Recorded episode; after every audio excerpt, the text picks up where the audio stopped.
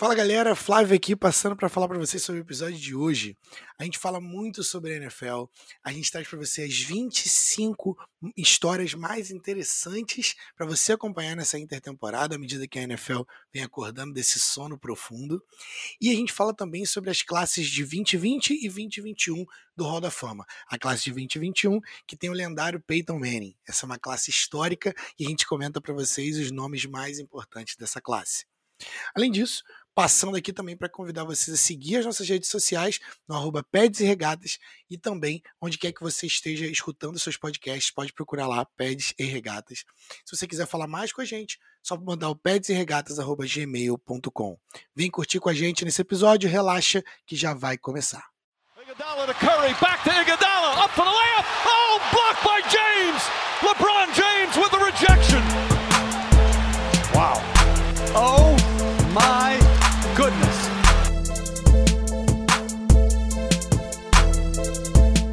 Salve, salve, querido ouvinte, seja bem-vindo a mais um episódio do Peds e Regatas Podcast. Eu sou o Flávio Merencio. E eu sou Otávio Ribeiro. E no episódio de hoje a gente vai falar de NFL de novo. Sim! Oh!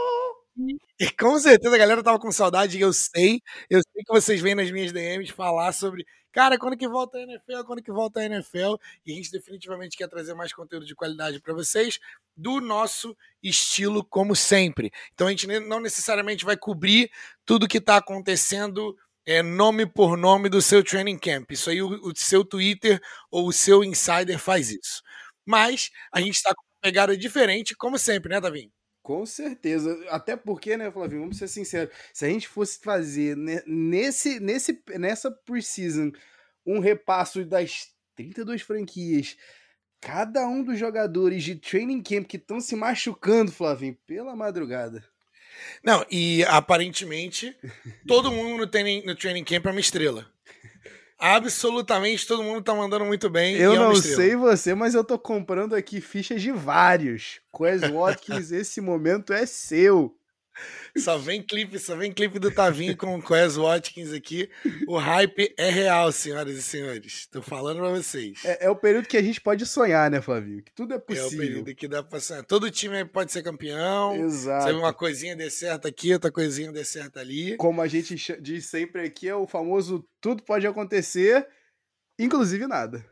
Inclusive nada. Vamos transformar isso num quadro, por favor. É...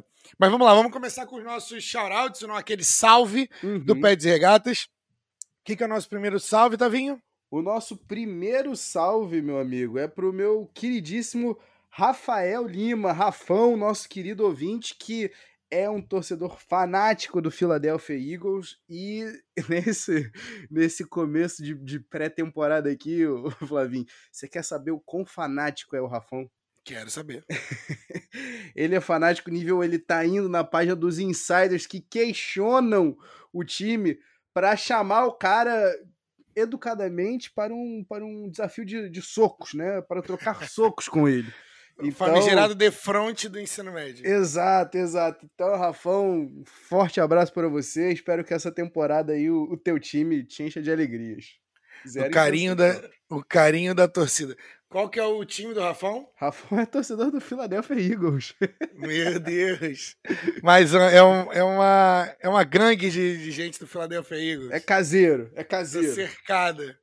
É, tem, é, bem, o segundo shoutout da, do nosso episódio vai para um cara que já é conhecido, nosso ouvinte frequente, Igor Kleiman, torcedor do Coltão da Massa, é, que, que já veio pedir Liga de Fantasy do Pés e Regatas, hein, Tavinho? Eita. Será que sai? Será que vem aí? Eita, Igão, só me diz o que, que tu quer, irmão. É redraft, você quer Dynasty, você quer Keeper?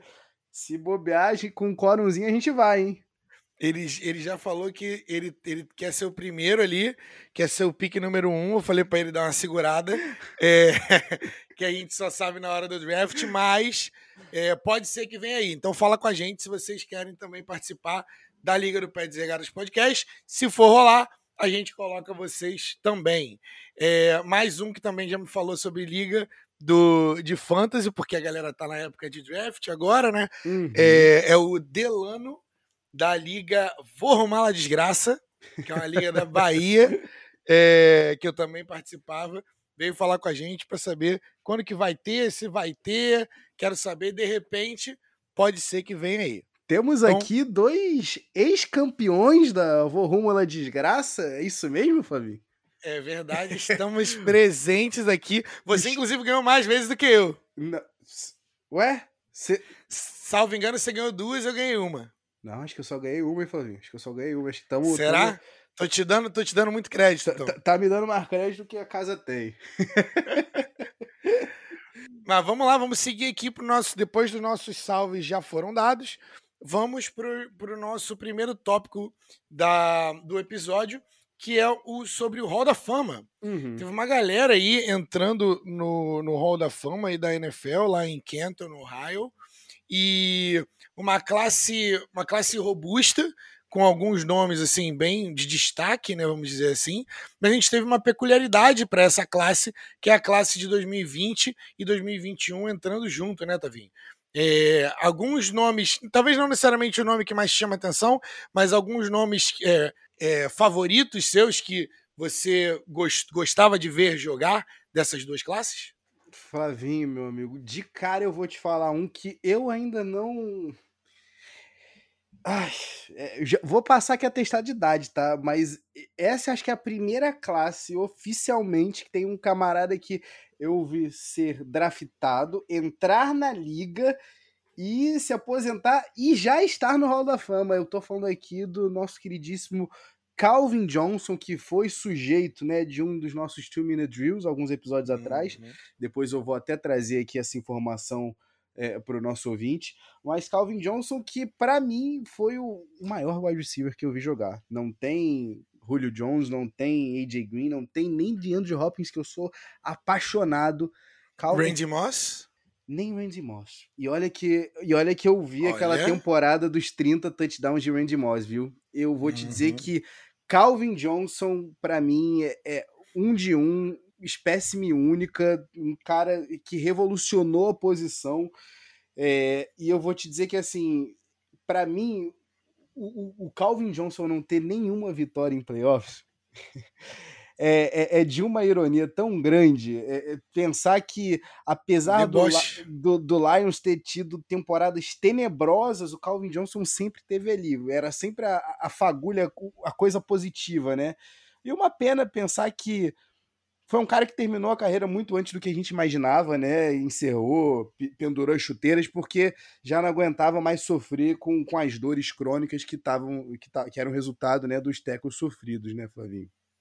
E que também não queria é, mais ficar em um. Ele era leal o suficiente para saber que não, eu não quero mais ficar aqui, mas eu também não quero jogar por, por outro lugar nesse com, com tanto de desgaste que o meu corpo sofreu ao longo do tempo, né?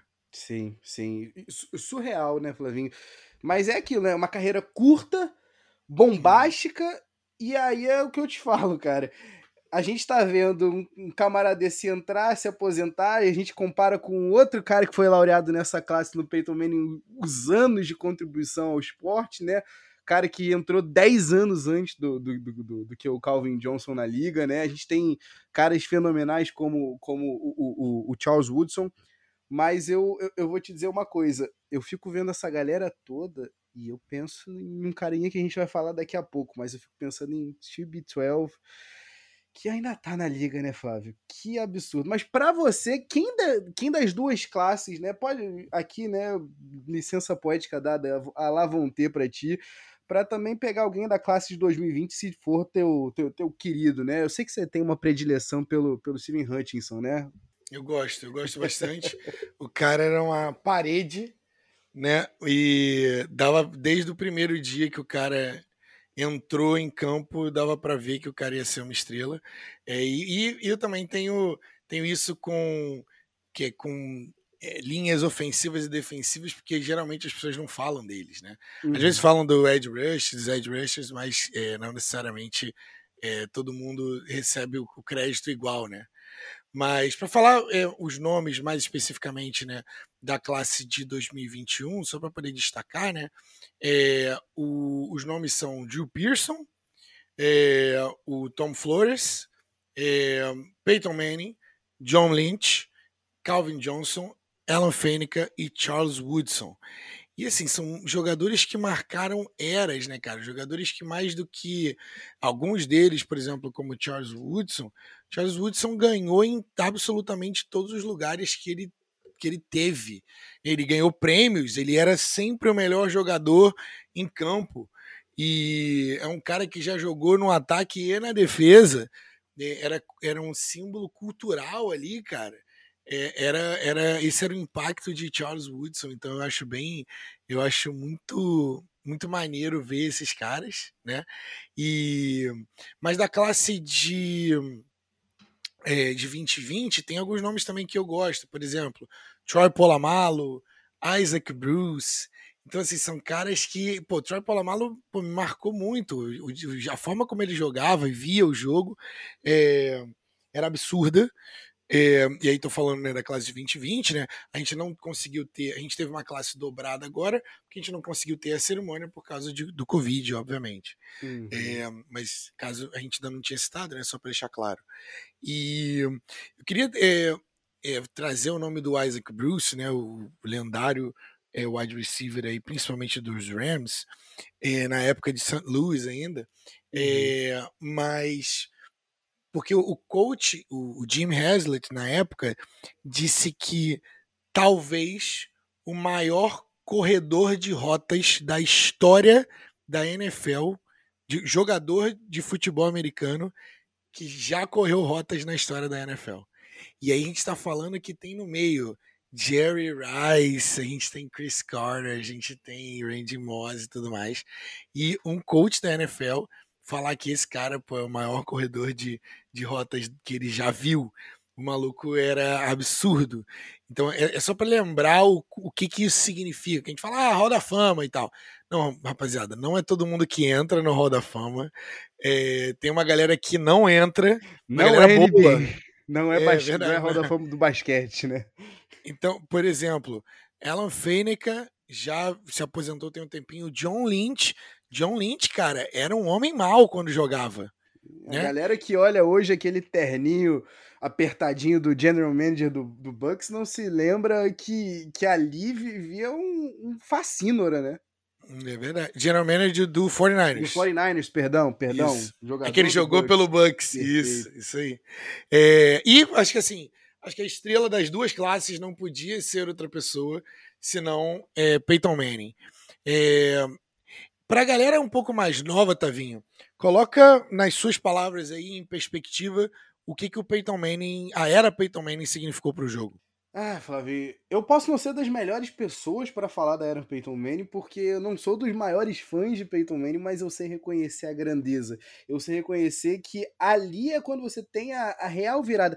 A gente comentou quando a gente participou do, do Fumble na Net, né, do episódio sobre o Super Bowl 31, é, sobre a decepção com, com Brett Favre, né, de ter só um título na carreira.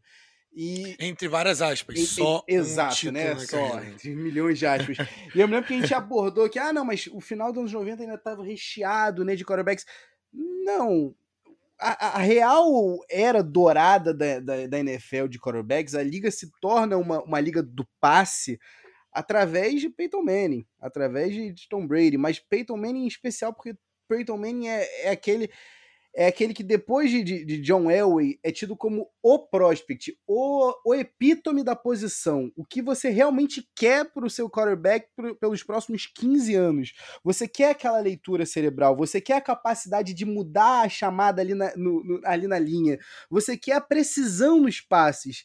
E você quer um cara que consegue fazer isso e sem ter medo de errar, né? Então, assim, se a gente lembra da temporada de calor do Peyton Manning, né, com até então um recorde de interceptações, né, se não me engano, são 24 ou 29, Flavinho. Agora eu não, não tô conseguindo puxar aqui de cabeça. É, em algum, mas eu verifico aqui pra gente rápido. É, então, assim, você pega as interceptações e ainda assim não significa, não, não, não dão dimensão do que ele representou para o Colts naquele momento, da, do, do, do, que o, da ascensão do Colts através de Peyton Manning. É claro que a gente tem 28. Todo, 28, perfeito, olha lá. Mas são 11-5, não é? O primeiro recorde dele? Uh, volta aqui pra, já já pra Perdão, te falar. Pode continuar. Tô, tô aqui indo e voltando, indo e voltando, back and forth aqui. Omaha! Omaha! Omaha! Mas, salvo engano, na minha cabeça era 4 e 12. 4 e 12, eu... isso. E no segundo ano dele, ele já vai pra 11 e 5, salvo engano. É, vou, vou verificar aqui pra você e aí eu já volto. Não, perfeito, perfeito. Independente do, do, do, dos números exatos aqui, Flavinho, a gente tá falando de um cara seminal. A gente tá falando de um cara que redefine a posição. A gente pode muito bem falar que a posição de quarterback tem um, um, um outro espectro a partir de Peyton Manning. E eu vou te dizer, uma, te dizer uma coisa, Flávio. Eu esperava um pouco mais do discurso, porque é, o Peyton Manning ama o futebol. Mas isso ficou mais do que claro. Mas é, pra, eu, eu, sempre vou esperando alguém para bater o, o, discurso do Shannon Sharp, que você sabe que eu sou apaixonado. Shannon Sharp, que foi uhum. Tyrande, né, campeão pelo Denver Broncos e também pelo, pelo, pelo Baltimore Ravens. Mas o, o que eu gostei no, discurso do Peyton Manning é porque ele deixou bem claro ali a, a paixão, né? O, o, o crush, né? Do, do, dos olhos dele ali sempre foi e sempre vai ser o futebol. Então, assim, ver que ainda, ainda que ele não, não esteja mais em campo, ele ainda tá fazendo, vai fazer e, e, e tem esse compromisso com o esporte. Então, assim, é, eu achei um, uma bela ode ao futebol americano o discurso, apesar de esperar um pouco mais. Eu queria mais lágrimas, eu queria mais emoção, eu queria mais momentos fraternos ali. A, hora que ele chamou ele no pai dele, já, já deu aquela. Eita, agora vai, agora vai. Mas. Uhum.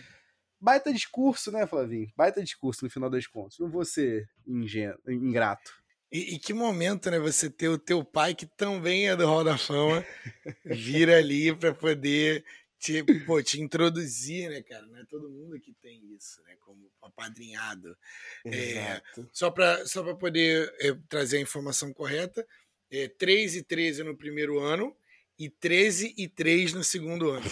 Então, assim, já no segundo ah. ano, o time dele ganhou Ridículo. 11 jogos seguidos. Ridículo. Ridículo. Absurdo. Absurdo. Ridículo. É, na verdade, 11 de 12 jogos. Né? Então, para poder. É, eles começaram não tão bem, depois ganharam 11 dos, dos 12 jogos para finalizar a temporada aí, finalizando com 13 e 3. Então já no segundo, já no segundo ano de Peyton Manning ele já demonstrava. Cara, eu acho que o discurso foi muito Peyton Manning, é, muita cara do Peyton Manning porque ele, ele sempre entregou tudo, mas sempre me pareceu que futebol era mais uma das coisas que ele fazia bem. Tanto que o cara é amado e, porra, é, o, o, ele tá em todas as campanhas de marketing da história hoje em dia. É, o cara gosta do negócio, pô, vai fazer série, vai ser produtor. Inclusive, o programa que ele tá querendo fazer agora, que vai fazer com o Eli Manning, que é ele e o Eli sentados, trocando ideia, assistindo um jogo como se fosse é, a gente no sofá, só que você assiste eles trocando ideia sobre o jogo, é um bagulho genial. Eu não sei como nunca pensaram nisso. Só que é forma. apenas a família Manning. São só... só que é a família Manning trocando ideia. São só quatro Super Bowls ali trocando uma ideiazinha de boa no sofá. Isso aí. E em futuro roda fama também, porque assim, uhum. ele tem muito, muita influência para não ser. Mas, apesar de eu achar discutível o currículo. Mas, mas, vamos lá.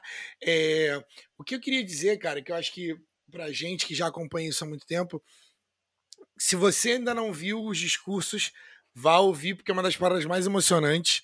Porque é quando o cara, pô, é epítome ali do jogo, você entrar pro Hall da Fama e ficar eternizado, seu busto ficar eternizado ali.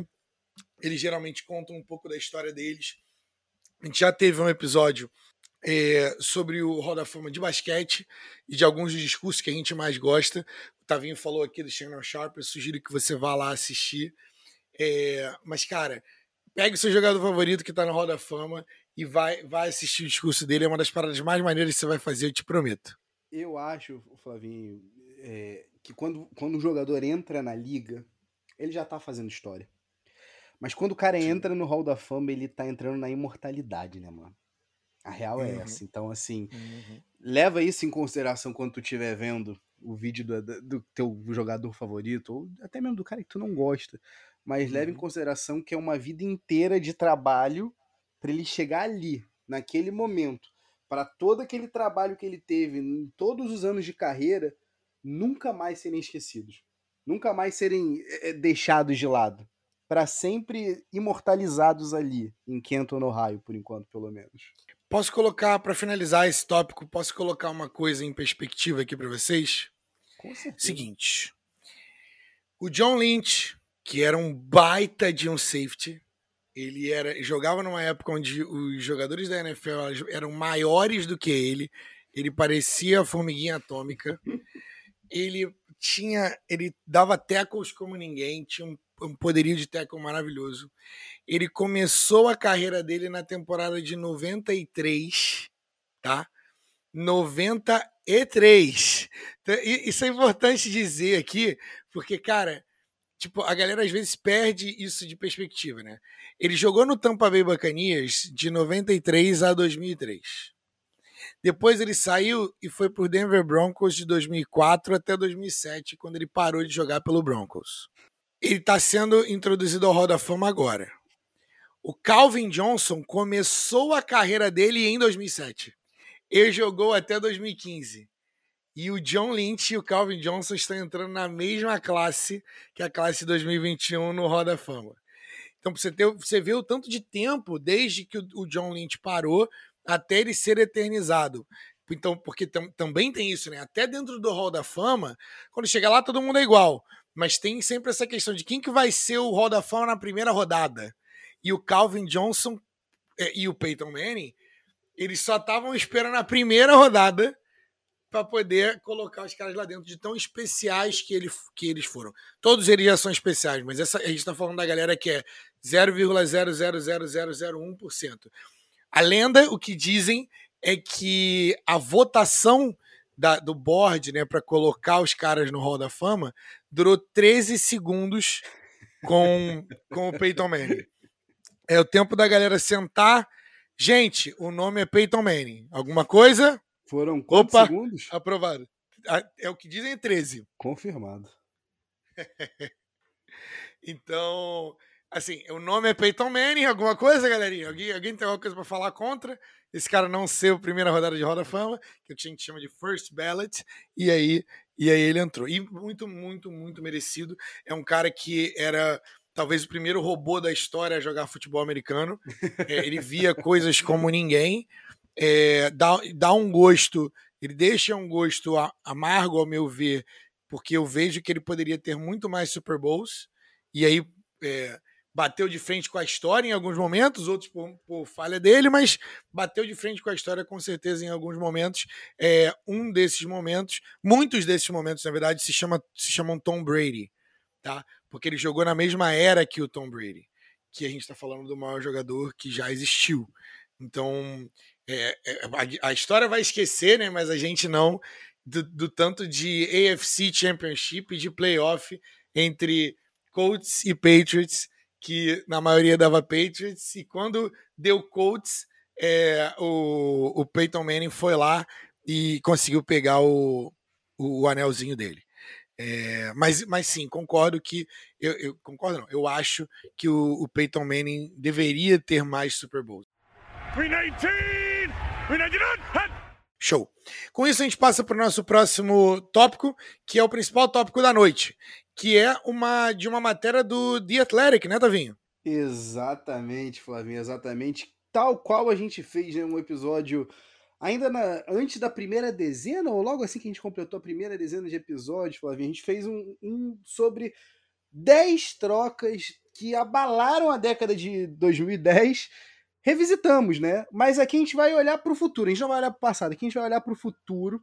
E a gente vai ver nessa lista do Sheil Capadia, do The Athletic, que era antigo beat writer do Seahawks, antigo beat writer do Philadelphia Eagles, é sobre os jogadores mais intrigantes, mais interessantes para a temporada 2021-22 da NFL. Então ele trouxe 25 nomes aqui, Flavinho, que eu queria abordar contigo bem rapidinho alguns, né? Queria uhum. saber se você concorda ou discorda, em que pé que você está de animação com eles. E depois eu vou propor para você um, a, a nossa, pelo menos a nossa versão do uhum. nosso do nosso top 5 aí, do que, que a gente está mais empolgado para essa próxima temporada. Pode ser dentre esse, desses nomes que a gente vai abordar aqui agora, ou quem ficou para ti de fora dessa lista. Perfeito? Show de bola. Só para poder trazer informação, é, foi o nosso episódio número 12. Tá? Uhum. É, as, as trocas que abalaram os anos de 2010 é, então é a década, né? é a década onde a gente é, pega ali todas as trades que passaram na última década. Então, se você quiser ouvir, é nosso episódio número 12. Foi quando a gente descobriu que tinha aluguel na NBA mais caro do que apartamento velho em Copacabana, né, Flávio? tu sabe disso. Tu sabe que, disso. Que momento do episódio, do, da história do podcast.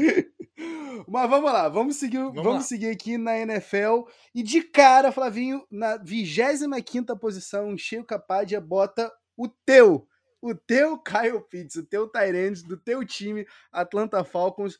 E aí eu vou dizer, vou dizer para ti, Flavinho, que eu gosto do nome e eu gosto dos argumentos que Cheio Capadia traz, porque de cara, o, o Kyle Pitts tem tudo para fazer história. Desde 2002, com o Jeremy Shock, que a gente não tem um Tyrant tendo mais do que 850 jardas um Tyrande calouro, bem importante ser dito. Desde Evan Ingram, pelo Giants em 2017, nenhum tem mais do que 722 jardas. Então, assim, a gente sabe que a posição de, de, de não é uma posição que traduz com facilidade, né, com agilidade para a NFL. Né? O nível dos bloqueios aumenta, a dificuldade, né, a, a fiscalidade. Mas eu quero saber de você aqui, Flavinho. O caminho tá livre para o Kyle Pitts brilhar ou não. Sem o Julio Jones, sem um, um, um red zone é, é, threat, né? Além do, do Calvin Ridley. Para você, Kyle Pitts é digno dessa lista? Que ele é digno é. é eu vou ter, eu vou ter para sempre, acredito eu, né? Que por um bom tempo, ranço do, dos Falcons por não ter pego meu querido Justin Fields Posso estar errado, só a história dirá. Mas o, o Kyle Pitts talvez seja o melhor jogador do draft inteiro. Então, assim, não é, não é nenhum problema com o Kyle Pitts em si. A gente até falou no nosso episódio de pré-draft que, cara, é, não tem como você ficar triste pegando o Kyle Pitts. E aí, quando o, o Julio é trocado para o Titans, podia ter sido pra uma outra franquia, tinha que ser pro Titans, tá ligado? Tipo, uma franquia, se bem que é uma franquia que não tem rivalidade, enfim, podia ter sido pior, vamos dizer Eu queria assim. saber o que, que o senhor tem contra o Titans. Não, a minha questão é que é uma franquia. É, você, você pega, é como se você pegasse uma Ferrari e botasse na mão do Ryan Tannehill, entendeu? Esse é o meu problema, entendeu? Porque, Porque eu gosto do Julio Jones, né? entendeu? Exatamente. Exatamente. Se, se fosse pra pegar e trocar o cara, pelo menos bota o cara na, no. Pô, se, o cara passou 10 anos recebendo bola do Matt Ryan. Que o Matt Ryan, pô, Matt Ryan é bom, cara. Pô, maneiro. Nunca foi preso à toa, beleza, show de bola. Brincadeira, o cara nunca foi preso. O cara é show de O cara é maneiro. Mas, é, pô, por que, que você não, não, não troca o cara por uma, por uma situação onde o cara vai poder jogar com um quarterback top, entendeu? Um cara que vai poder é, continuar o legado ali de, de recebedor principal e tudo mais. E aí, pô, ele vai ter que jogar com o Ryan Tannehill, que é, eu posso argumentar muito claramente é um downgrade em relação ao Matt Ryan, e, é, e você vai ter que disputar é, catches com o A.J. Brown, né? Enfim. Mas tudo bem. É, vou voltar aqui ao tópico de Kyle Pitts. Sim, o caminho está livre, porque o Julio Jones deixou aí mil jardas e mais de 100 recepções na mesa. Alguém vai precisar pegar isso.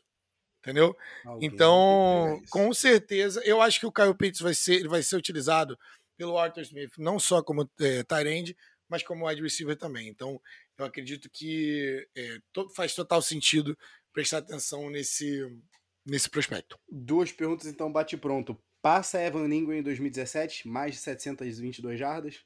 Eu acho que ele vai quebrar todos os recordes. inclusive Jeremy Shock, que era minha segunda? Inclusive Jeremy Shock. Eu, eu acho. Eu tô bem confiante de que tá vindo aí uma, uma jarda, uma temporada de, de 1K. Uh, mais de eu mil tô... jardas para um, pra um Tyrande calouro. Fale para mim sobre quebrar recorde, Flavinho. Aí sim, para quem tava para quem tava triste na, no, no, dia do draft sem, sem, sem Justin Fields, é, tá sonhando. Gostei, gostei. Ele não é, ele, ele é um prospecto melhor do que os dois, do que o Evan Ingram e do que o Jeremy Shockey. Então, é, e o Matt Ryan é um quarterback veterano que constantemente passa passa para muitas jardas e agora, como eu disse, tem um buraco gigantesco com o nome de Julio Jones e com um K para mais de um K de jardas necessárias ali. Uh. E o Arthur Smith gosta de usar Tyrants. Uh. Então, é, ele, foi, ele pegou, é, junto com o Fontenot, ele pegou essa. É, fez esse pique para poder costurar na, no ataque dele. Então, eu não espero menos do que 80 targets pro, pelo, pro Kyle Pitts. Gostamos, hein? Gostamos e tu tá falando aí, eu tô, tô ficando aqui empolgado. Igor, Igão, você que tá animado pro Fantasy já fica de olho, já fica de olho. Mas se lembra do dica que a gente deu no último episódio. Lembra-se que é se tiver Darren Waller aí disponível. Bem, vamos voltar pra lista, vamos voltar pra lista. Na 24 posição aqui a gente tem mais um calouro pro Sheu Capad, que é o Micah Parsons, que na época do draft era o meu queridinho. Infelizmente, para mim, foi parar no Dallas Cowboys. Felizmente para ele, que é torcedor do Cowboys, né? ele que é, é, é, é, torcedor desde, desde pequeno, desde criança. E para mim aqui, Flavinho, eu queria saber de ti, porque eu concordo, tá? Se o Cowboys. Eu concordo aqui com, com, com o Chico Capadia. Se o Cowboys quer ter alguma inspiração nessa temporada, o ataque vai funcionar? Vai, a gente está esperando já isso. Os recebedores estão lá, o corredor está lá, a linha ofensiva está pouco a pouco né, se refazendo, Dak Prescott voltando né, a, a, a, a estar saudável. Só que para o Cowboys aspirar alguma coisa nessa temporada, né, ter sonhos maiores, é necessária a defesa dá uma reviravolta. E para isso que Michael Parsons foi draftado, né, na nona escolha do draft, na décima, perdão, escolha do na décima primeira escolha do draft, olha aí, ou décima segunda. Pera aí. Décima segunda, décima, décima segunda. segunda. Décima segunda escolha do draft. Muito obrigado, Flavinho. E aí eu vou te perguntar aqui, Flavinho. É mais um que é caminho livre, porque o Cowboys declinou a opção né, de quinto ano né, para o Leighton Van Der Esch. Se cansaram de esperar o, Van Der Esch ficar saudável. O, é caminho livre para Michael Parsons brilhar ou você acha que Jalen Smith vai, vai, vai tirar um pouco do, do, do, do protagonismo do, do, do, Parsons? Não, para mim, é, bem, apesar de é, é, para quando a gente fala de né, do, do, do middle linebacker, né, daquela posição do cara que é, por vezes, o quarterback do, da defesa, né? Uhum. É, eles, eles já sabem o que eles têm no Jalen Smith, eles já sabem o que eles têm no Van Der Esch, eles não draftaram esse cara todo. Eles draftaram esse cara pela capacidade atlética dele e pela capacidade transformadora que ele pode dar para a defesa toda. É, contudo, eu, eu, eu, vejo esse, esse pique com a cara dos Cowboys. É a cara do Jerry Jones fazer isso aqui. É, principalmente mais o que me preocupa é o fato desse cara é, ter tido baixa produção e the red flag comportamental. Talvez, às vezes, a gente ganhar tudo que a gente quer, às vezes não é a vantagem que a gente acha, entendeu? Então é, é, é, é tome cuidado com aquilo que você peça, pode virar realidade. Então, assim, quando você vai para o seu time de infância, a pressão é duas vezes maior. Quando você vai para o Cowboys, a, a franquia mais valiosa dos esportes hoje no mundo, meu irmão, é, é 3, 5, 5,2 bilhões de vezes mais, é, mais, é, mais pressão.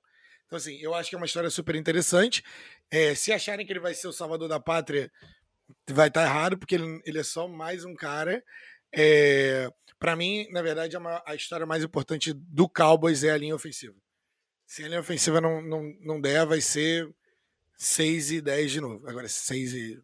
É um homem de Dan Quinn? É, pô, vai ser o. o eu, eu só não falo que vai ser o centerpiece de, do Dan Quinn. Quer dizer, tam, também dá para colocar. É, porque o Dan Quinn eu penso em KJ, né? e, e o Cam Chancellor.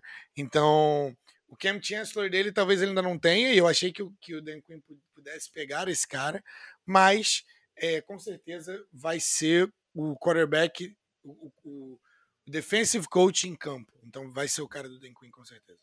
Perfeito. Mantendo-nos né, aqui na, na, na, NFC East, vamos para a 23 né, é, escolha do Sheo Kapadia, que é o Saquon Barkley, running back do New York Giants, que está voltando de lesão Flavinho, cara bombou na temporada de calouro, se machucou logo no comecinho da temporada número 2.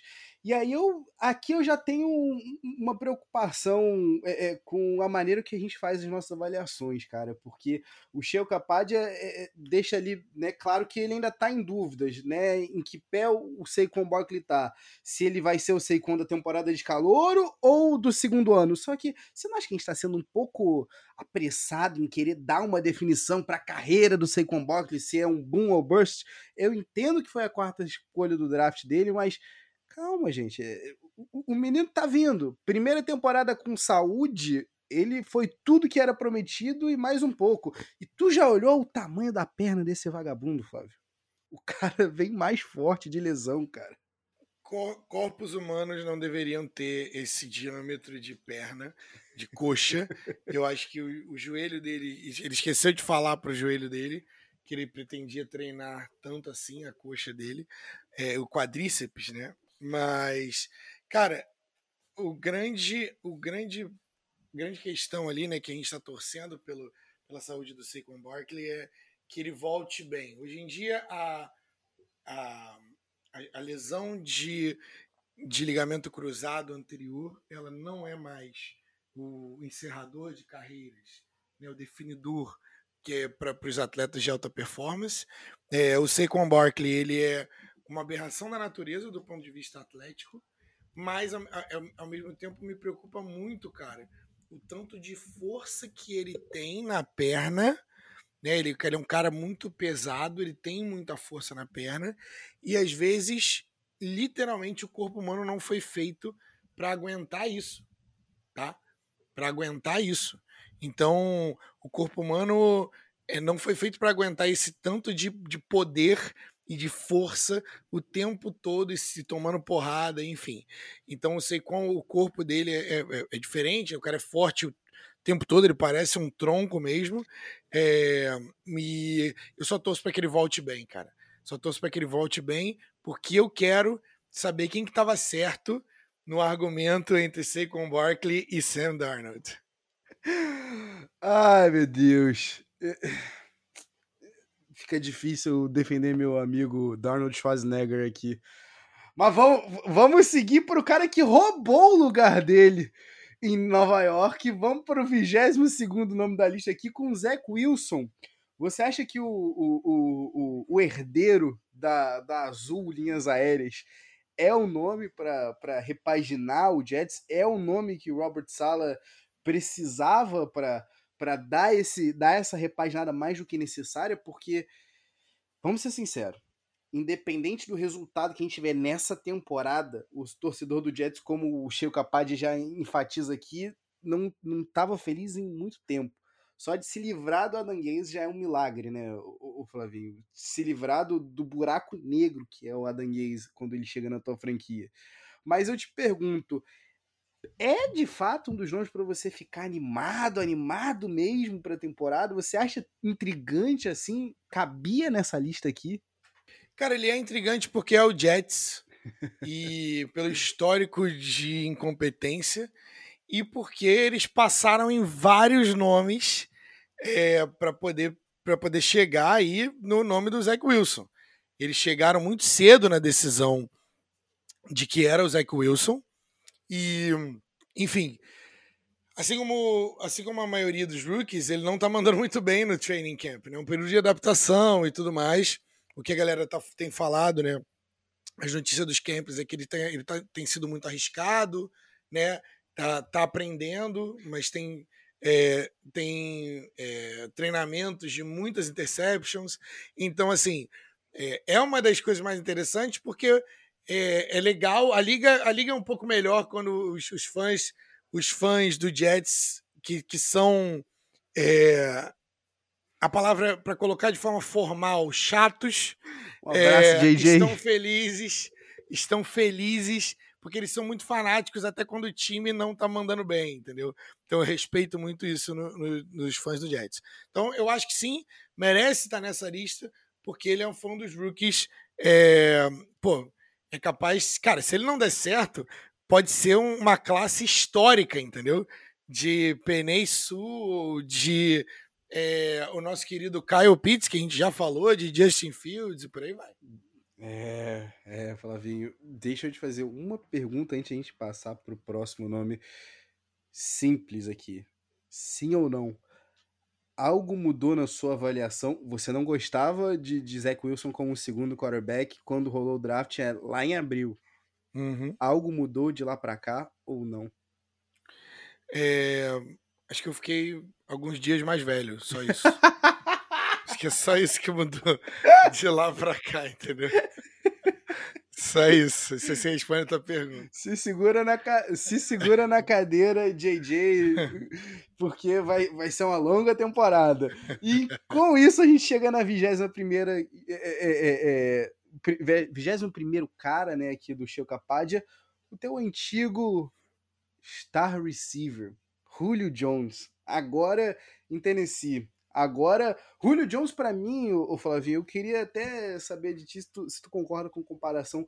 Para mim, o Julio tá chegando a la Chris Paul em Tennessee, né? Porque o, o, o, o, o, o AJ Brown, né, que tem uma idolatria pelo Julio Jones, deixou claro. Julio, vem aqui, você ainda produz. E ele deixou isso claro ainda na, na temporada passada, porque não estava saudável. Mas quando estava em campo, foram como, como o, capaz de atrás aqui no, no texto, 771 jardas, 51 recepções, é, 2.6 jardas por, por rota corrida. Então, assim, tem tanque ali no Julio Jones. Agora, tem tanque para ser um, um, um, diferen, um, fator de diferenciação pro, pro, pro Titans ou não, Flavinho? Como eu já toquei um pouco nisso né, lá no nosso 25 pick, eu não vou me estender muito. É, eu acho que o Julio não vai ter uma temporada explosiva é, por causa do quarterback. O, o braço do, do Ryan Tannehill não tem jarda o suficiente para poder alimentar todas as bocas e o Derrick Henry. É, não, não acho que foi o melhor fit para o Julio. Talvez tenha né, questão da amizade aí e tudo mais, ou talvez tenha sido só uma questão de os outros times não oferecer, ofereceram é, o valor suficiente para um cara de 32 anos, apesar de ser uma aberração da natureza do ponto de vista físico, tá? É, e jogou só nove jogos, né? Depois de muito tempo quase sem se machucar. É, e então eu acho que para o Julio, é, se eu sou o Derrick Henry e o AJ Brown e o Ryan Tannehill, eu estou muito feliz. É, porque fica perigoso, né? O time vai precisar escolher quem que marca. E o Julio Jones não brinca na hora de bloquear as, as pessoas para o Derrick Henry. Então vai ser tudo muito bom. É, mas eu só estou um pouco triste porque saudades, Julio. Muito obrigado por tudo. É, e mas queria que ele tivesse ido para um lugar melhor. Você falou que você estaria. Que é um quarterback melhor, não é ir para um lugar melhor e morrer, não. é, ido para um lugar melhor é um quarterback melhor. Descansa em paz, Julio Jones. aqui. Fica com Deus. você falou para mim que você estaria feliz sendo qualquer um dos três, mas qual dos três está mais feliz? Tannehill, Henry ou AJ Brown? Definitivamente o Ryan Tannehill tem que sorrir de boca a boca comprar uma dentadura para sorrir junto com ele. Quem não tá sorrindo muito é o vigésimo cara do Show Capad, que é o TJ Watt, né? O, o, irmão mais novo de JJ Watt, que é o atual melhor jogador defensivo da NFL. Há quem diga que sim, eu tenho minhas ressalvas. Existe um cara que a gente vai falar daqui a pouco sobre, uhum. que é indiscutivelmente não só o, o, o, o grande defensor da, da, NFL, como um dos grandes da história. Mas já chegamos nele. Mas por que, que TJ Watt não tá feliz, Flavinho? O cara não tem contrato. O cara tá jogando agora com base no último ano dele, na option do quinto ano dele, só 10 milhonetazinhas garantidas para ele essa temporada.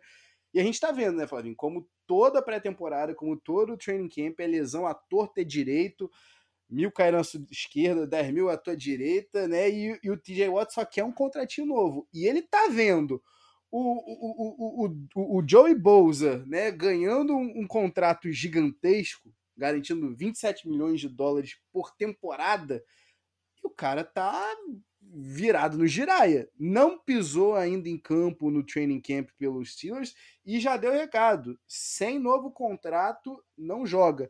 Eu te pergunto com isso, Flavinho. Duas coisas. Primeiro, tá certo o TJ Watt? E segundo, a, a chance dele não jogar essa temporada, o holdout seguir? Bem, eu, eu acho que esse, esse é um dos caras que eu não colocaria nessa lista se eu tivesse escrevendo. Uh mas ele claramente é, um, é uma estrela, né? Mandou bem desde que entrou. É, só que a história recente não favorece jogadores que fazem greve contra os Steelers. Porque os Steelers não tem nada para provar para ninguém e eles simplesmente não se importam e botam outra pessoa para jogar no teu lugar, entendeu? Então assim, ele tem que avaliar bonitinho se ele quer realmente fazer greve de contrato ou não.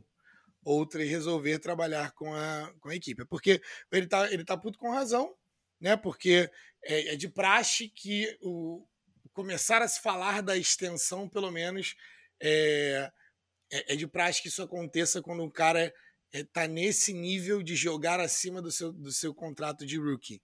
Ao mesmo tempo, a gente viu aí o Ryan Shazier, né, que era dos Steelers, e a tua carreira pode acabar assim, com um teco errado. Então, assim, é, acho que né, ele vai ser um dos maiores jogadores, jogadores mais bem pagos da liga, mas ele tem que pensar bem num ano vindo de Covid se ele quer bater de frente com o Pittsburgh Steelers. E como você muito bem lembrou, Flavinho, os caras não tiveram problema com o Shazier, os caras não tiveram problema em fazer isso com o Troy Polamalu em 2011. Le'Veon Bell. Le'Veon Bell. Então, assim, te atenta, te atenta, TJ Watt, porque é melhor às vezes um pássaro na mão do que dois voando, como diria o o, o, ditado popular. E assim a gente chega aqui no 19 e no 18, cara. A gente tá falando de dois quarterbacks aqui.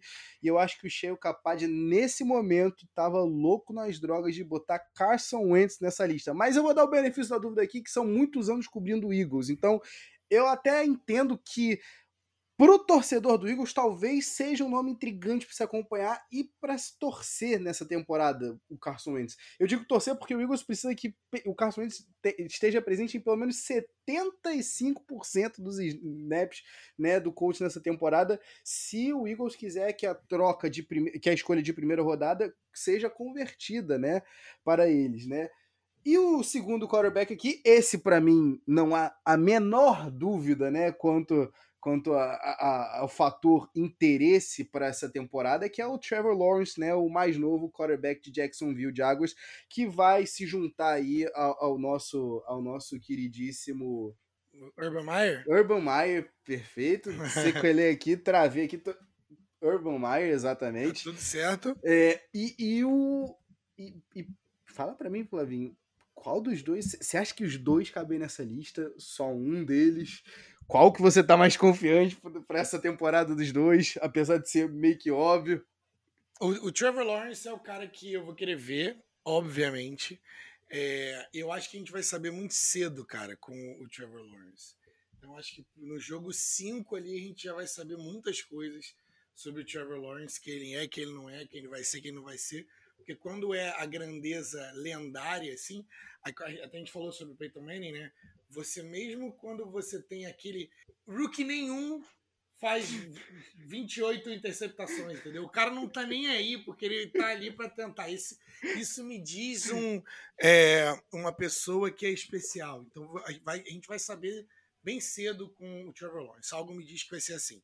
Sobre o Carson Wentz, lembrando que a, a, a, lista do cara é sobre os 25 jogadores mais intrigantes. Uhum. Não são os 25 melhores, não são os 25 é, jogadores que você acha que deveria, é a lista dele de 25 jogadores mais intrigantes. Então, o, o Carson Wentz eu vejo como uma história intrigante, principalmente porque o cara acaba de se machucar.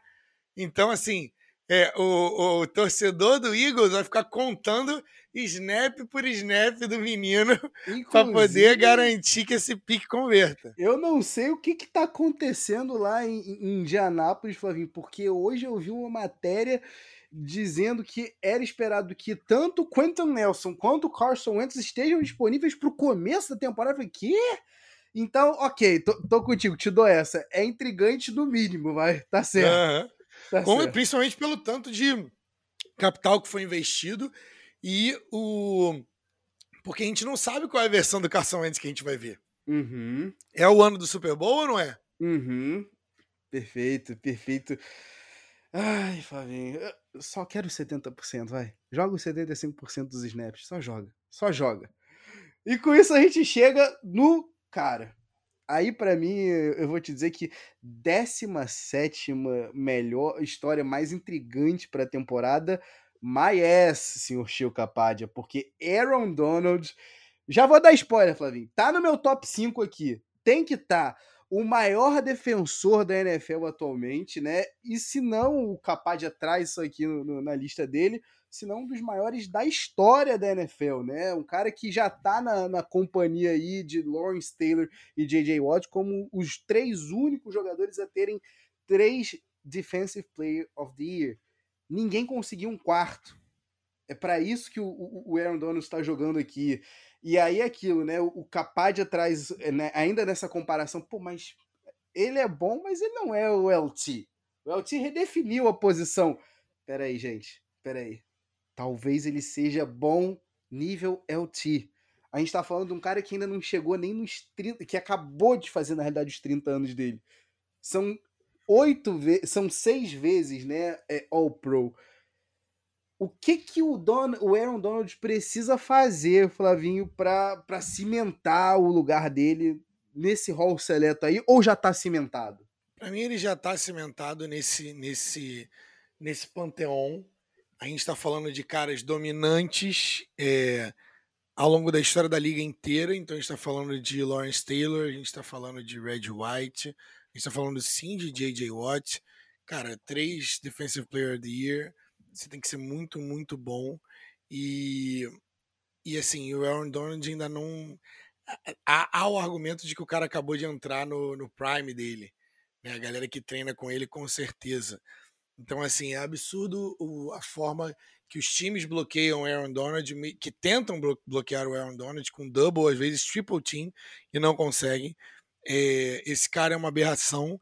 Se você não viu ou você, se você é hater do Aaron Donald, cara, liga o jogo e preste atenção no, no salseiro que esse cara faz todo domingo, né, quinta ou domingo, né, às vezes segunda, é, que esse maluco faz, porque assim, é, a gente está vendo um cara histórico e é um cara que não necessariamente é estrela no sentido da palavra de, de querer aparecer muito.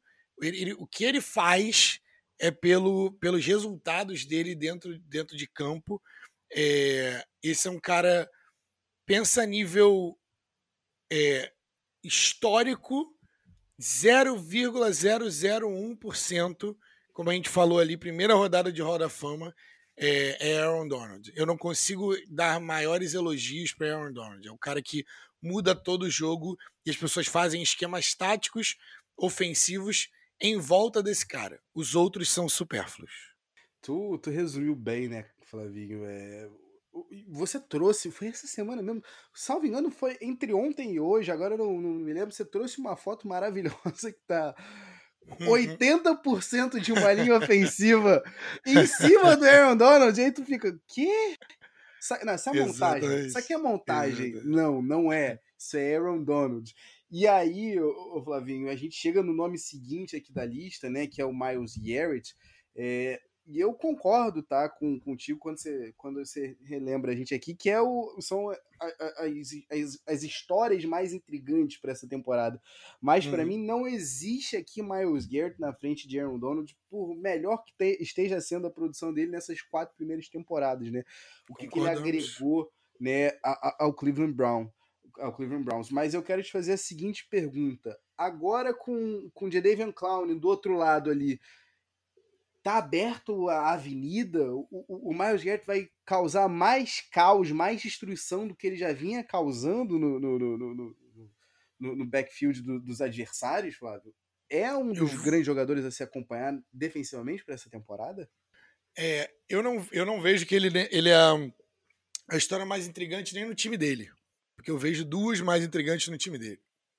Mas é, eu não vejo que ele esteja na frente do Aaron Donald. Mas eu vou dizer uma coisa sobre, que você, sobre isso que você falou. Ele é o, o nosso querido. O nome dele, que você acabou de falar. Miles Garrett. Não, o outro lado. Quem tá do outro lado? O Aaron Donald. Ah, Jadavion Clown. Jadavion Clown. Jadavion Clown. Eu tava confundindo. Jadavion Clown do outro lado. Ele é o Jadavion Clown que deu certo. Entendeu? Uh! Porque o hype não era tão grande quanto o Jadavion Clown. Os dois primeiros piques, primeiros piques do draft, pass rushers, e só que com a diferença que o Miles Garrett deu certo e entregou os números. The Deviant Clown nunca conseguiu fazer isso de forma constante. Que belo shade aqui, Flavinho. Para quem não lembra, The Deviant Clown veio pro draft com, é, é, rotulado como o Andrew Luck defensivo, aquele prospect que uhum. não tinha como errar. Então é por isso que isso. o Flavinho tá pontuando aqui bem que o Miles é o, o, o J. Davian Clown que deu certo. Chegando aqui, antes a gente. É, o J. Davian Clown não deu errado, né? O J. Davian Clown não deu errado, errado. Mas, mas assim, não deu certo, Não certo. era o que. Não era o, o hype, né? Não chegou no, no hype, né? Exato. Exato. O, o, Miles Garrett, pelo menos, chegou no hype. Exato. Antes, antes de uma das histórias que eu acho que para você, né, dentro do time do Miles Garrett, são mais intrigantes do que ele, antes de a gente chegar numa dessas histórias, a gente tem aqui na 15 posição da lista do Capad, é o Michael Thomas, wide receiver, por hora, do New Orleans Saints. Aparentemente, os, o Saints está interessado no, no, no CJ Henderson, né, do, do Jaguars. Então, assim, aparentemente, tudo é possível inclusive nada. O Sean Payton é, é, tem lá seu, seu, seus, como é que posso dizer, as suas birras com o Michael Thomas, que temporada passada foi tudo que o, o Saints não esperava, né? Com certeza. Bem, para mim, ele, ele até começa falando, né, que ele não acha, talvez nem todo mundo concorde que isso aqui, é, que essa história do, dele é intrigante, mas para mim é muito intrigante, porque tem muita coisa aí que a gente não sabe, tem muito disse-me disse, tem muita fofoquinha aqui de, de ensino médio. Stories de Instagram. É, pois é. O que, que, que acontece, galera? Michael Thomas ficou mimado desde que entrou na liga, porque jogou com o Drew Brees todos os wide receivers que, e running backs que jogam com o Drew Brees, automaticamente eles ganham superpoderes porque você vai ter os stats. Do, do, por outro lado, o Michael Thomas ralou pra caramba pra poder chegar e ele foi um cara que, pô, segundo round, apesar dele ter talento para primeiro, mas ele foi escolhido no segundo round e, pô, merece tudo que veio para ele. Beleza? Show. Se machucou, se machucou. E aí ficou uma uma intertem intertemporada inteira sem fazer a operação. E aí tem um disse-me disse de que o Saints está desapontado com ele por não ter feito a operação, ficar todo, todo esse tempo sem fazer a operação, e agora ele pode perder quase metade da temporada. E, é, e o, o, Michael Thomas fala: é, Eu, vocês não sabem da história toda, se soubessem ficarem enojados, algo nesse sentido porque deu a entender de que o Saints que pediu para ele tratar de forma conservadora. E no meio disso tudo, a gente tem dois quarterbacks. Um que é o Taysom Hill, que parece que é novo, mas tem 30 fucking anos. E a gente tem o James Winston, que é um cara que come Ws. Ele come vitórias. Ele tem um vídeo eu, eu não consigo descrever mais como dessa forma. Ele, ridículos. dos vídeos mais ridículos e intrigantes e interessantes que você vai ver, coloca no YouTube depois. James Winston, James com I, S no final, Winston comendo Ws, ou eating Ws. É Ele cringe. pega a mão dele e, e come para estimular o time dele, a galera fica sem entender nada. É, eu não vou falar mais nada, é sobre isso. Eu acho intrigante pra caramba. É, que pena que ele não vai jogar. É, eu acho que ele é um, um potencial candidato para trade, tá? É, mas é isso. a definição perfeita de cringe. É verdade. É. Esse vídeo não tem, não tem outra, não tem outra explicação, Flavinho. É, Aí, Flavio, antes da gente. O que eu gosto, né? Que a NFL é uma QB League, é mais do que notório isso. Uhum. Mas quando você pega uma lista dessa aqui do, do Sheio Capadia, é que você lembra que. Ah, não, pera, é por isso que é uma QB League. E eu já uhum. falo por quê. Antes disso, a gente vai para o último jogador de, de skill position, né? Além de quarterbacks aqui, que é o Odell Beckham Jr. Eu tô certo em acreditar que ele é um dos caras que, para você, tem uma narrativa melhor do que o Miles Garrett dentro do próprio time do Cleveland Browns? Com certeza absoluta. Perfeito. São só sete jogos, né, do, do Odell com, com, com o, o, o, o Baker Mayfield. Baker. O que, uhum. que você espera, Flavinho, daqui para frente? Bem, ele ainda é novo. Bem, teve a mesma, é, a mesma lesão que a maioria dos jogadores hoje em dia tem, porque os atletas estão ficando cada vez mais rápidos, mais fortes, né? Enfim, o jogo está ficando cada vez mais atlético, que é a lesão de ligamento cruzado anterior. A gente esqueceu de falar para os corpos que a gente está ficando mais rápido e mais forte, que o jogo está ficando cada vez mais bruto e brutal. É, não é só nessa liga, em todas as outras ligas, o, o índice de é, lesões do ligamento cruzado anterior são absurdos. A medicina também evoluiu, é possível a pessoa voltar em alto nível, mas não são todos os jogadores que voltam. O Odell Beckham Jr., é, com, quando está bem, ele tem um argumento muito bom para ser o melhor é, wide receiver da liga, tá? Quando ele está bem. A diferença é que um, ele não tá com o Baker Mayfield, não é esse tipo de cara, né, que vai colocar todas as bolas na mão dele. É, o Baker Mayfield, o jogo do Baker Mayfield fica mais fácil quando ele não, não tem essa pressão. E o, e o Browns decolou quando o Odell Beckham, que é um, talvez o melhor jogador do time, é, se machucou. Entendeu? Então, assim, quase, quase leva os caras pro Super Bowl. Então, eu acredito que é, talvez o Super Bowl seja um exagero, mas enfim, vocês pegam a hipérbole.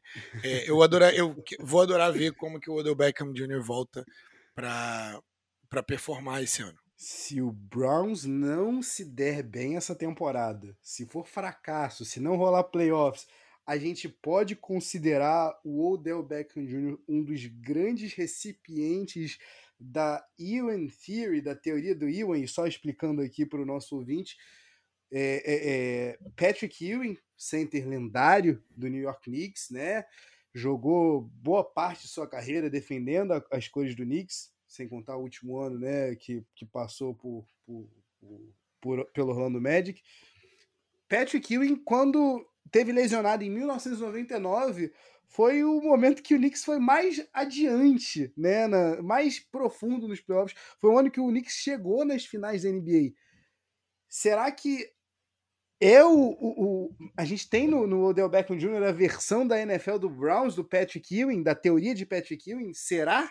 Não sabemos, mas eu vou adorar descobrir, por isso que é muito intrigante ele estar tá aí nessa 14 E para mim tá perfeito aqui sendo um dos últimos jogadores, antes de entrar aqui no motivo da gente chamar a NFL de a QB League, uma liga dos quarterbacks. E é, Flavinho, por isso que o Cheio Capadia lista do 13 ao primeiro, a gente só tem quarterbacks. Na 13 posição, o Josh Allen, que acabou de reassinar né, na última semana uma extensão de 258 milhões de dólares. Na 12 a gente tem o Kyle, Kyler Murray, que é o terceiro anista, que depois de vir super bem com o técnico dele no college, né, o, o, o, o, é, o Kingsbury, não foi tão bem assim na temporada passada, justamente depois de ter recebido o reforço do DeAndre Hopkins. Na décima primeira a gente tem Joe Burrow, na décima a gente tem Justin Herbert, na nona, aí aqui para mim a gente tem um sacrilégio, a gente tem Tom Brady. Na oitava a gente tem Patrick Mahomes. Na sétima a gente tem Justin Fields, o nosso ah, protegido, nosso querido, uhum. nosso abençoado. Na sexta, uhum. a gente uhum. tem Trey Lance, como muito bem lembrado por você aqui nos episódios do draft, possivelmente o maior talento dessa classe, o maior potencial possivelmente dessa classe. A gente tem na quinta, aí aqui eu questiono, eu sei que você gosta dele, Tua Tagovailoa. Não vou falar Tonga Vailoa. Eu, eu, eu, Obrigado. Eu não quero que você me bata aqui, Flavinho. a gente tem Tua. A gente tem na quarta Lamar Jackson, QB do, do Baltimore Ravens. A gente tem na terceira, o Matt Stafford, que está tendo a chance de revalidar toda a, tua, a sua carreira agora chegando no Los Angeles Rams. A gente tem na segunda o Russell Wilson, né, que está eternamente correndo pela sua vida em Seattle, né? E a gente tem na primeira o grande nome, acho que da off-season, o Aaron Rodgers. E aí, Flavinho, a gente lembra por que, que essa liga é tão é, baseada, por que, que a gente precisa ter esse padrão ouro que a gente comentou no último episódio aqui dos quarterbacks. Porque é a posição que define o jogo. Se você tem um quarterback, você sabe até onde você pode ir na liga. Se você não tem um quarterback, aí sim que você tem a certeza de aonde você chega e onde você não chega na liga. Você quer começar por onde? Tem algum desses caras aí que você acha que não merecia estar aqui? Ou na posição que está, ou na lista em si? Bem, é, eu acho que a lista dele, eu, eu, eu gostei muito da, da matéria em si como um todo. É, eu vou ser muito sincero, eu gosto mais das histórias de 14 para baixo que excluem os quarterbacks do que da parte dos quarterbacks, porque, porque os quarterbacks, por natureza, hoje, eles já são as headlines de todos os times. Sim. Na prática, aqui, quando você pega 13 quarterbacks e coloca nessa lista, na, na prática você está escolhendo quais são as histórias de quarterbacks, mas poderia ser 32 porque todas as histórias de quarterbacks vão ser importantes, né? Mas, analisando todos esses nomes, né, eu vejo alguns que são mais interessantes para mim. O que, que eu quero ver? Eu quero ver o Joe Burrow com o Jamar Chase e quero saber, com o T. Higgins e com o Tyler Boyd também, mas principalmente com o Jamar Chase, né? É, e eles juntos novamente. Queria saber quem são os operários que eles vão colocar para proteger o Joe Burrow, né? Porque eles se recusaram a pegar um dos melhores prospectos aí dos últimos anos da linha ofensiva, um ou dois, né? Porque a gente tinha dois ali. Escola mas eu acredito mais no, no Sewell. Então, assim, só que com a diferença que o Joe Burrow não tem nem 2% da agilidade do nosso querido Russell Wilson, né? Mas, mas eu vou querer ver com certeza o Justin Fields e quanto tempo ele leva até a torcida de Chicago, que também é chata, meus respeitos aí a Chicago, mas vocês são chatos. É, eu quero ver quanto tempo leva até a torcida é, cobrar o técnico para colocar o Justin Fields em campo. É, porque eles dois estão chamando lá, né, de o Andy Dalton, Andy Dalton, Andy Dalton que o Bill ainda, Ok, essa grande piada. É, eu não acho que o Trey, o Trey Lance é, joga esse ano tanto quanto a galera tá achando, tá? Porque o, a gente se esquece que o Jimmy Garoppolo é, consegue rodar bem é, esse ataque do, do Mike Shanahan, tá? do Kyle, perdão, do Kyle Shanahan. É, mas eu vou querer ver muito o Tua, do o Tua Tagovailoa, exatamente esse, porque ele é um cara porque eu gosto bastante é, não acho que ele seja que tem top 5, que o B top 5 esteja no destino dele, mas eu acho que ele é muito melhor do que ele mostrou no ano passado e a galera esquece. E obviamente vai parecer que eu tô defendendo o cara, porque eu tô. É, a temporada de rookie dele não foi ruim. Se você for assistir os jogos e ver os números dele, ele protegeu a bola. O que a gente pode falar de um monte de gente que não conseguiu fazer nem isso. Tem quarterback que você não consegue jogar. O, o, o Dolphins teve um recorde positivo. Também a gente teve Fitzmagic, também, mas o Tua não bateu com o carro, vamos dizer assim. É, eu não, eu não, eu não tô tão, tão afim de ver Matt Stafford com o Sean McVay. É, não, tô, não, não estaria no meu top 5. Uh! Por quê? Porque eu confio nos dois. Ah. Eu gosto do Matt Stafford e eu gosto do, do Sean McVay. Eu acho que o Matt Stafford, assim como o, o nosso querido Megatron, Calvin Johnson, foi muito. É, vou usar falta de sorte, teve muita falta de sorte de ter parado no Lions, sacou? É, eu queria muito que o Russell Wilson, eu queria muito ver o Russell Wilson fora de Seattle, porque eu acho que a liga precisa disso. Mas Aaron Rodgers eu já vi tudo que eu precisava ver, eu não preciso ver mais Aaron Rodgers. Eu já sei o que ele é, ele é abençoado, talvez o melhor, maior braço já existente da NFL. E sim, eu tô falando dele na frente de John Elway, que ele faz mais coisas com o braço dele do que o Elway fazia. mas não necessariamente vai ser o cara que vai ganhar tantos títulos, assim como o, Peyton Manning. Ele tá, é, vai ficar o gostinho na boca de que ele tinha mais títulos. Então, é, só para fazer um review, Russell Wilson me chama atenção, Tua Tagovailoa, Justin Fields, por favor, Tom Brady, óbvio, óbvio que eu quero ver o Tom Brady, quero ver até onde ele vai, quero que ele jogue até 50 anos ganhando Super Bowl. É, eu já passei de hater para admirador. Eu quero admirar o quanto esse cara vai jogar em alto nível. Aproveite. E o que ele está fazendo é absurdo. E você também deveria. E, e é isso. O que, que chama a atenção? Quem, são, quem tá no teu top 5? Flavinho, antes de trazer o top 5 aqui, é, eu vou fazer coro às suas palavras, tá? É, e eu vou te dizer o porquê que eu tô animado com o Stafford, tá? Por que eu, eu incluo até, inclusive, o Matt Stafford no meu top 5, tá? Já dando um breve spoiler aí do que vem pela frente. É, porque Matt Stafford tem a possibilidade, de fato, de, de ok, eu tive encalacrado em Detroit, eu tive que dar o sangue, eu tive que botar o meu ombro aqui a risco um milhão de vezes, mas agora. Em eu... defesa dele, ele o fez, né? Exato. Em defesa dele, cara, o maluco entregou. Ele fez. E eu, e eu gosto desse casamento. Eu, eu, eu entendo que você. O porquê que você não acha intrigante, porque você, de fato, espera o, o execução, né? O execute uhum. do, do McVeigh com o Stafford, mas eu acho que é o, o casamento perfeito. É o casamento daquele time que realmente estava sendo, como o, o próprio Capaz atrás no texto, né? Segurado, né? Pelo, pelo limitado pelo, pelo Jared Goff. E você botar um quarterback de fato que tem talento, que tem braço, ainda tem lenha para queimar. Putz, cara, sério, eu, eu, eu, eu tô empolgado. Eu realmente quero ver isso acontecer. E não tem como, né, Flavinho? Não tem como chegar aqui e não, e não falar de, de Tom Brady. Mas a gente fala de Tom Brady um pouquinho mais para frente, mas não tem como não pensar que três quarterbacks na história, Flavinho, até esse momento, startaram jogos tendo 44 ou mais anos. E aí o Capadia faz o trabalho aqui pra gente de trazer os nomes pra gente aqui. O Steve DeBerg, o Warren Moon e o Vini Testa Verde. A diferença, Flavinho, é que nenhum desses três aí tava sendo super, campeão do Super campeão do Super Bowl, né? Tava vencendo o Super Bowl aos 43, né? Nenhum uhum. desses aí tava lançando 40 touchdowns com essa idade, né?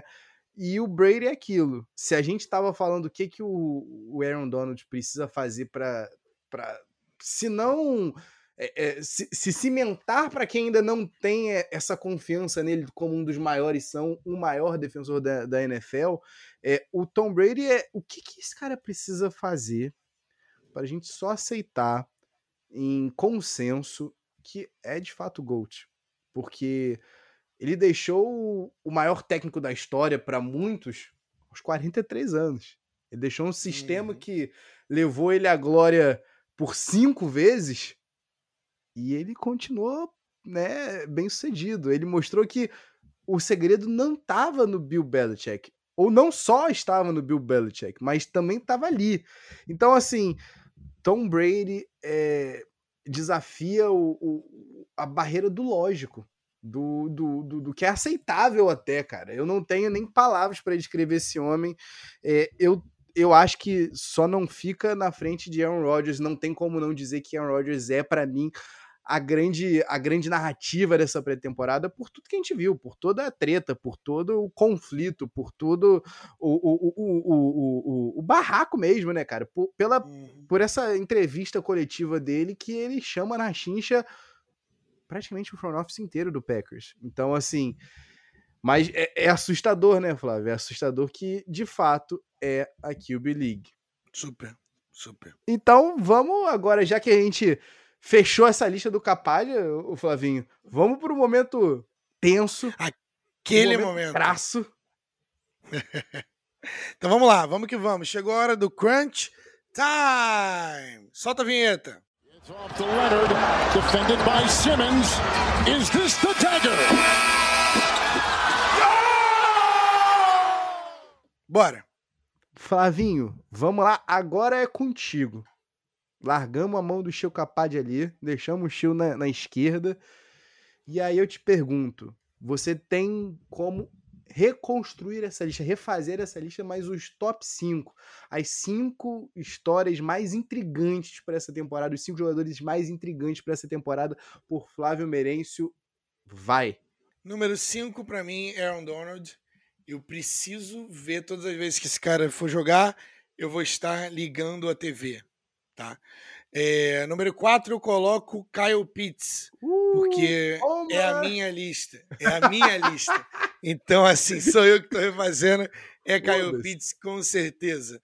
É, número 3 eu vou de Tua Tagovailoa, uh, porque eu quero uh. saber se o Dolphins vai se arrepender ou não de não ter ido de QB.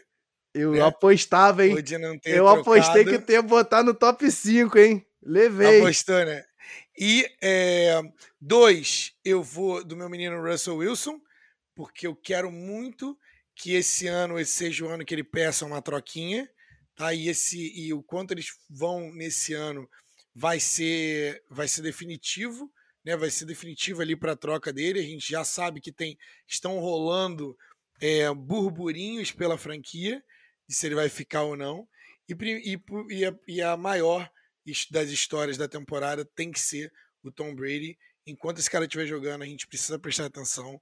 É, eu, eu, eu tava pensando, né, se o, o para o legado dele, o, o Super Bowl contra o Falcons ou esse último Super Bowl tinha mais valor eu acho que o Super Bowl contra o Falcons sacramentou ele como GOAT, porque eu me lembro muito bem da, da virada na narrativa de GOAT dele.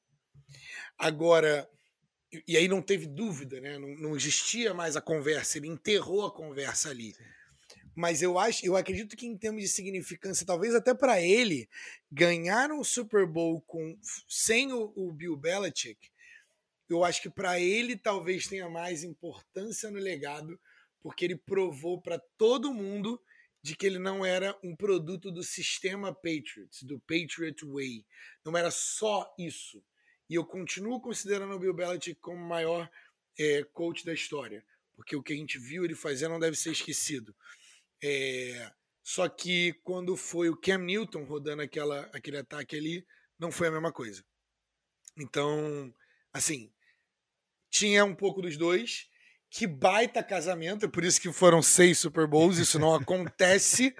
que então a galera que tá no Roda Fama que tem um Super Bowl, tem galera que não tem nenhum.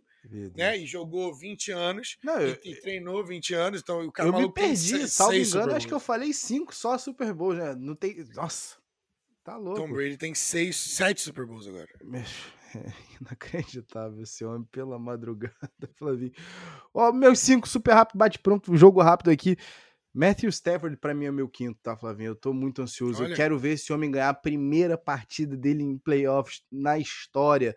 São 12 temporadas de Matthew Stafford. São três vezes que ele foi após temporada. São três derrotas acachapantes. Tá na hora dessa primeira vitória vir, tá? Matthew Stafford consegue fazer todos os arremessos que o McVay precisa. Jared Goff não conseguia. E ainda consegue improvisar. E ainda consegue improvisar. Vamos ver até onde vai esse casamento indiano aí. Não tem mais desculpa, né? Não tem. Agora, agora o filho chora e a mãe não vê mesmo. E é necessário. Venha pro jogo, Stefan.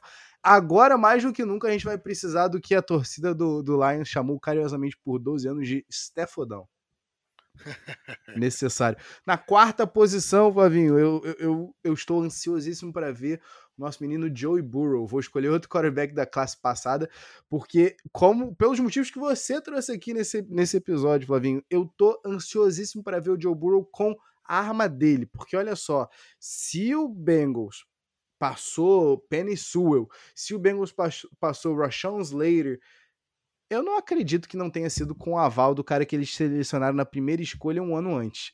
Então, com assim, se o Joey Burrow pediu o cara, a arma dele principal, o, o, o ex-receiver, né, o recebedor ali da posição X, é, eu preciso ver uma produção imediata, tá? E é isso que eu tô esperando, tá? Como você disse, que, a, que o ACL seja uma página virada na carreira dele. Na terceira posição, não tem como não mencionar esse homem maravilhoso, Aaron Donald, aqui. É, para mim, ele tá realmente. Existem dois caras que estão jogando para além dessa temporada. Tão, são dois caras que estão jogando para imortalidade. Um já tá na imortalidade há, há muito tempo, que é o Tom Brady, que você bem mencionou, que é o meu segundo nome aqui da lista. Mas o Aaron Donald, para mim, é, é, tá correndo atrás de um feito tão único quanto o Tom Brady né? Então, assim, é, é, é, surreal o que esse cara faz todo domingo, segunda e quinta-feira. E agora, se bobear um, uma terça-feira aí, vamos ver como é que ficam os calendários aí meio, meio Covid. E para mim, eu, eu vou ser protocolar aqui, eu tô junto com o Chico Capadia. Aaron Rodgers, para inclusive aqui vai um, um salve aí para pro Diguinho, para Yuri Vivas, porque o torcedor do Packers está nervoso, está ansioso. É, e eu acho que o, o Aaron Rodgers não sai de Green Bay sem o que os americanos, os americanos dizem, né? Sem um banger, sem um, uma última, um último 12 por, 12 por 1, sabe? Vai ter o último, vai uhum. ter, vai rolar. Em algum momento ele, ele vai mostrar. Então, eu sou esse cara aqui e eu tô indo embora. E eu quero ver isso. E eu quero ver esse cara, eu quero ver esse que você mesmo falou, possivelmente o maior braço da história da NFL. Quero ver esse cara desafiando a, a, as odds, né? E mostrando que, Tom Brady, segura minha cerveja aqui que eu posso entrar no teu clube em alguns anos. Com certeza absoluta. Com isso, a gente encerra o nosso tópico de hoje, nosso episódio de hoje.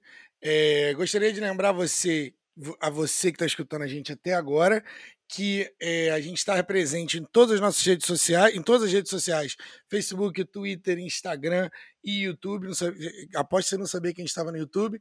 É, uhum. Arroba Pedes e Regatas, Pedes e Regatas Podcast. Se você quiser conversar com a gente no e-mail pedesregatas.gmail.com. É, muito obrigado pela, por vocês, muito obrigado por toda a troca é, e pelos comentários que vocês fazem. É, a gente faz muito disso aqui por vocês. E a gente quer mais que vocês interajam com a gente e que vocês continuem trazendo tópicos para a gente poder discutir aqui. É, um grande abraço, Tavinho. Palavras finais? Só vem, né, Fel? Só vem, sua lindo. Pode Estamos vir. prontos. Vem, lindo. Estamos prontos. Um abraço, galerinha. Peace.